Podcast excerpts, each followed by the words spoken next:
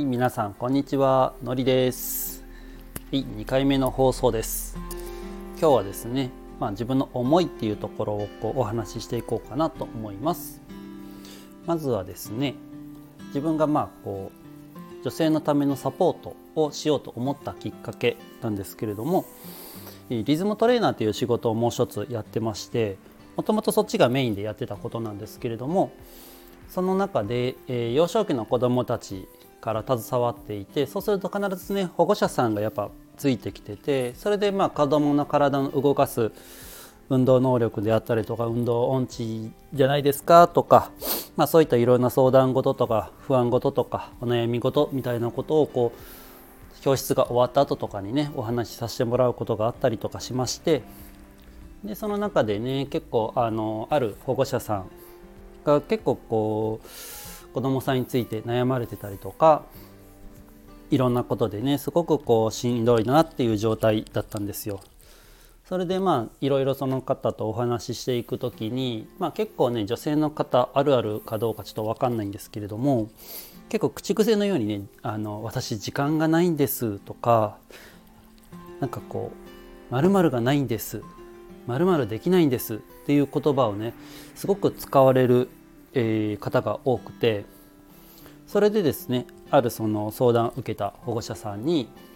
じゃあこの1週間次の教室までに「えー、さんこういう言葉使わないでください」すごくこうお話ししている中でこの言葉がすごく自分の耳に残っていてもしかしたらそれで、ね、自分自身でメンタルブロックかけてるところがあると思うのでそういう言葉に使うの一回やめてみてくださいと。で1週間頑張ってねその言葉ある言葉を使わないっていう風にしていただいてで一週また1週間後ねこう教室で会いますので「で〇〇さんどうでしたか?」って言ってでその次に、えーじゃあもう一つねこういう言葉、あのーすごく気になっていたのでじゃあ最初に言った言葉と2つ目のこの言葉2週間2週間目、えー使わないようにしてくださいっていうふうにお伝えしました。でお伝えしてでまた3週間目来た時にじゃあ最後ですね。じゃあ目の前にあるものこと全てにおいて感謝するっていうことをしてくださいっていうふうに伝えたんですよ。まあ、なんで感謝してくださいって言ったのかっていうと日本ってすごくこう恵まれた環境で幸せな国ではあるんですけれども世界に目を向けてみたりとか日本国内であってもやっぱし実際リアルなところで言うと貧困の差ってすごくあるんですよね。生活が苦しいであったりとか。海外なんかだったらねもう明日の命どうなるかっていうような国も実際あるわけじゃないですか。そんな中で自分たちはやっぱし目の前に家族がいて大切な存在がいてでこれから寒くなってくる時期でも暖かい空間でね寝れてご飯が食べれてっていう中で不満ばっかし言うんじゃなくてまずは感謝してくださいよというようなことをお伝えしたんですよ。でまあ3週間そういうふうにこちらが言ったことをまあ素直に受けてくださったのでで4週間目ねお会いした際にどうでしたかっていうお話をしました。そしたらすごくこう心がねゆとりあの豊かにというかゆとりが持てるようになったのと朝からイライラしなくなりましたと。で子供をこう送り迎えする上ですごく笑顔で送り出せれるようになったし子供との関係性であったりとか、まあ、大切な、ね、パートナーさんとの関係性っていうのがよよくなりましたっていうふうに言っていただけたんですよ。まあ、そのあの出来事っていうかねそのサポートをさせていただいたことがまあ一つあの 自分が女性の方のサポートをするっていうきっかけの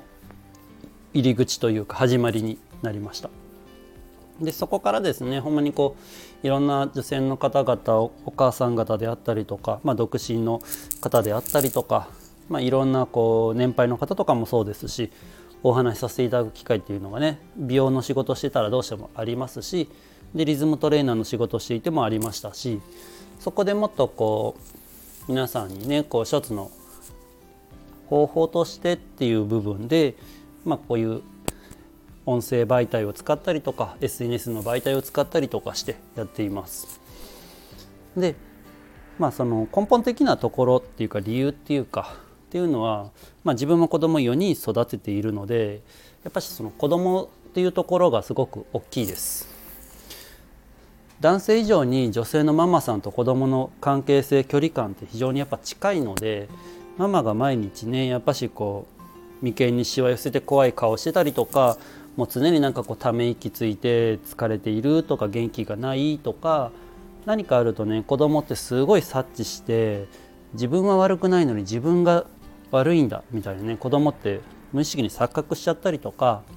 大人に対してそこまで気を使わなくてもいいのにすごくこう気を使う子供になっちゃったりとかしちゃうんですよ。実際リズムトレーナーの仕事で保育園とか幼稚園子ども園とか自分の教室でもそうなんですけど大勢の子どもたちを見ていてやっぱし大人の顔色をすごく伺う子どもが増えたしなんかね先生がちょっとこう空気先生の空気が重いというかねちょっとなんかこう怒ってるなっていうこっち側もね感じ取る時っていうの子どもたちもやっぱね萎縮しちゃってるんですよね。やっぱそういう姿をね自分もリアルな現場で見たり実際リアルに自分が子育てねしている中ですごく感じるのですごく子供に負担かけたくないなっていう思いからまずはねママがしっかりこうなんでしょう自分の生き方というか自分の人生を大事にしていただいて自分の時間をもっともっとこうね有効に使えれるように余裕が持てるようになったら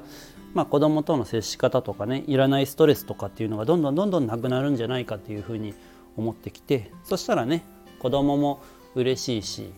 でママも嬉しいしでサポートしてるね自分も嬉しくなるしみんながやっぱこう幸せな気持ちになれるっていうところやっぱすごく大事なんじゃないかなっていうふうに思っています。ま、本当にこう誰かを思うっていう